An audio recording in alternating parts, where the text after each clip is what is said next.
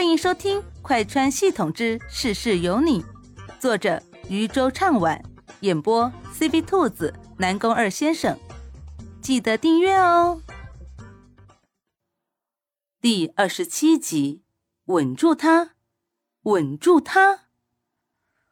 我们能不能好好说话，别动不动就关人呐？你别忘了，现在可是法治社会。宿主，我回来了。听见小九的声音，莫西西就像是看到了救星一般，急急忙忙的说道：“这江墨天到底怎么了？怎么突然变成这样？这不是要吓死人吗？”他接受不了，而且现在听着江慕天危险的发言，他似乎还决定把自己关起来，这可就有点可怕了呀！这可不是一般的什么甜甜的言情剧了。系统检测到江慕天好像是黑化了。莫西西听了他的话之后，骂了一句娘，现在才跟他说黑化了，早干嘛去了？你这话会不会说的有点太迟了呀？啊，到底是怎么刺激的？怎么还黑化了呢？这可不得了。小九却是不回答他的这个问题，而是说道。现在不是说这个的时候，你赶紧稳住他呀，别让他乱来。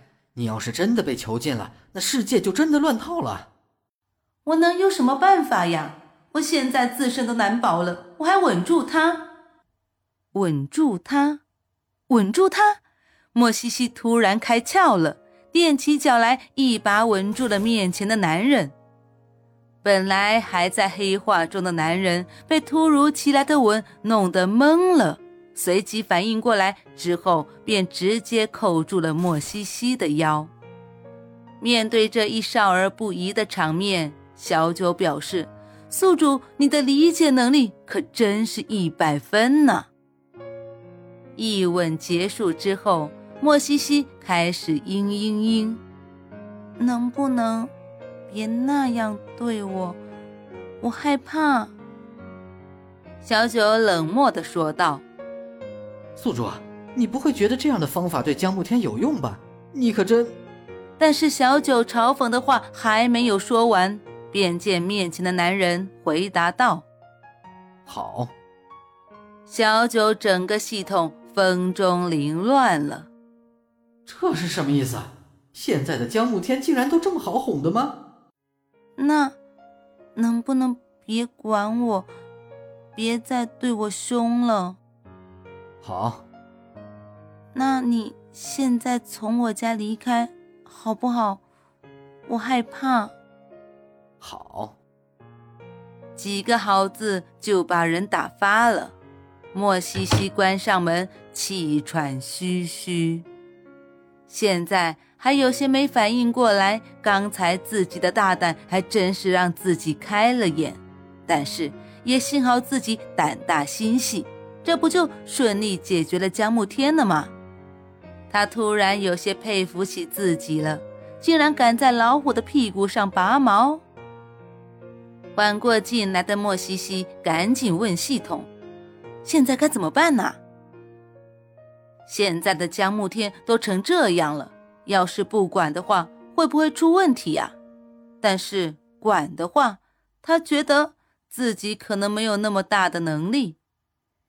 小九还没有从刚才的震惊中回过神来，刚才江慕天竟然就那样被收服了，而且服服帖帖、乖乖巧巧的，真的关门出去了。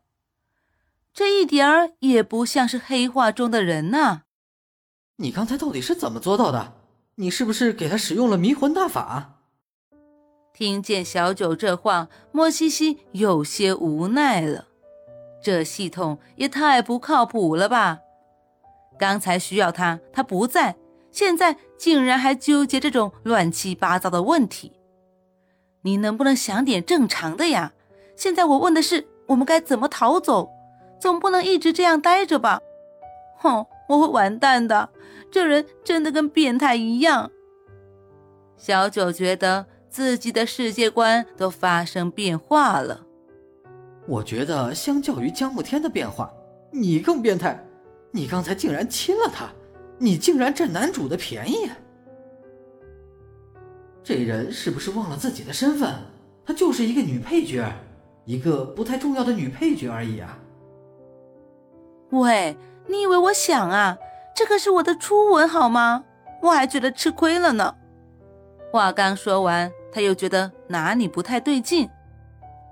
哎，我在跟你说正经事呢，你能不能不给我打岔呀？现在江慕天黑化了，我要怎么样才能拉回剧情啊？我可不想真的被他关起来，这也太可怕了。小九呵呵冷笑了一声。难道你不知道这世界上有一种定律叫墨菲定律吗？越是害怕的事情，越是会发生。莫西西觉得这系统就不是来帮他的，完全就是来气他的。好呀，大不了我也不完成任务了，就这样吧。不可以。那你能不能正常点跟我讨论剧情，别再嘲讽人了？小九立马变得严肃起来。我觉得他黑化的原因有二，一是因为莫西西那边出了点事情，让他的世界观发生了变化。二呢？二，没有二，因为我觉得第二种可能不存在。那你说个毛线呢？女主到底干了些什么呀，才让男主世界观崩成这样？现在我作为替罪羊很难受，好吗？他刚才说的话你可都听见了，他要把我关起来，关起来，我的人身自由啊！要不你辛苦一下？怎么说？如果你现在逃跑的话。还有生活下去的可能。逃跑？可是我的事情不是还没办完吗？所以我让你再去做一件事情，圆满完成任务之后，我们就离开这个世界。到时候天涯海角，他也追不到你了。莫西西觉得这个方法很好，我觉得可以，我完全赞同你的说法。赶紧说，什么任务完成了，我赶紧跑。这一世的男主有点太疯了，他都受不了了，所以他打算溜了，下一个世界再说。在逃跑之前，顺带把纪灵玉带走，这样没有纪灵玉在中间作梗，我们应该能够顺利完成这个世界的任务。这这不太好吧？这已经是目前最好的办法了。如果你不同意这个方法的话，那我也没办法救你了。只能说你自求多福吧。面对黑化的江慕天，你自己承担吧。